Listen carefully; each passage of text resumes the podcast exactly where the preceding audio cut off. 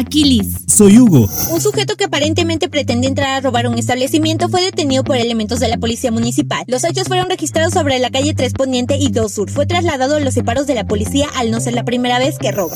Un hombre de 25 años de edad fue hallado sin vida por sus familiares en el interior de su domicilio. Los hechos se registraron en la privada Daniel González y calle Ignacio Zaragoza, perteneciente a la Inspectoría de San Vicente Ferrer. Para las próximas vacaciones de Semana Santa, el balneario de San Lorenzo Tetepico espera un repunte de visitantes de hasta un 50%, dijo el presidente del comisario de Gidal, Miguel Ángel Romero Bell. En el estado de Puebla se reportaron 760 mujeres desaparecidas durante el 2021 y con la incidencia a la alza. Puebla, Tehuacán, Huachinango, Izúcar de Matamoros y de Camachalco son los focos rojos. Solo el 30 al 35% del padrón de los élites está al corriente con sus pagos a pesar de los descuentos implementados, aunque podría ser el pésimo servicio el motivo más evidente. La Escuela Normal Superior de Tehuacán negó hacer omisión de reportes de acoso sexual al interior del plantel y señaló que las acusaciones hechas por redes sociales pueden entorpecer procesos legales. Primera línea. Periodismo ante todo.